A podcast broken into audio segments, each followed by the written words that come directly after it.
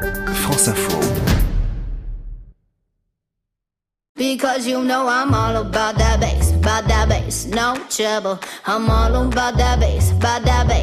Cours de coaching, crème amincissante ou encore produits allégés, le marché de la minceur pèserait environ 4 milliards d'euros de chiffre d'affaires en France, car les complexes ont la peau dure, surtout quand il faut se mettre en maillot de bain. Environ la moitié des femmes n'aiment pas leur ventre et près d'un tiers d'entre elles acceptent mal leur poignée d'amour.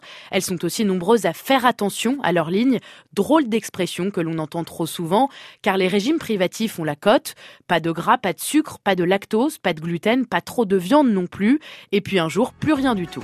Faut supprimer le pâté, la potée, le potage et les pâtes au gratin. Le riz au lait, le riz de le risotto, le riz complet, le lolo du matin. La tarte au poire, le tartare, le homard, le pommard et la tarte tatin. Faut supprimer la purée, l'apéro, le vouvray, le chevret, chambertin. Oh, c'est beau d'être bien dans sa peau, réveillon, cotillon, serpentin? Chantons tous sur ces quelques notes, le jus de carotte et les jours sans pain toujours un objectif, celui d'affiner sa silhouette.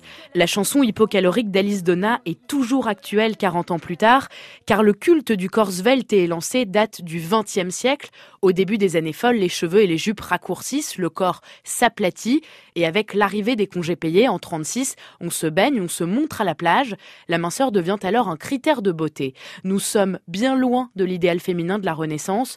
Cuisses dodues, hanches larges, poitrine généreuse, ce sont les symboles de la maternité. Dans les tableaux de Rubens ou du Titien, les femmes sont potelées, les ventres arrondis. C'est à ça que ressemble la silhouette idéale au XVe siècle.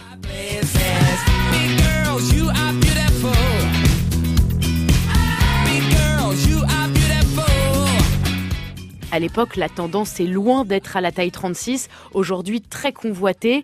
Alors, à chaque siècle, son corps de rêve. Et en attendant, pour 6 femmes sur 10, le visage reste la partie la plus importante du corps. Alors, pas besoin de faire attention à son alimentation pendant l'été. Il ne vous reste plus qu'à profiter. Vacances, vacances.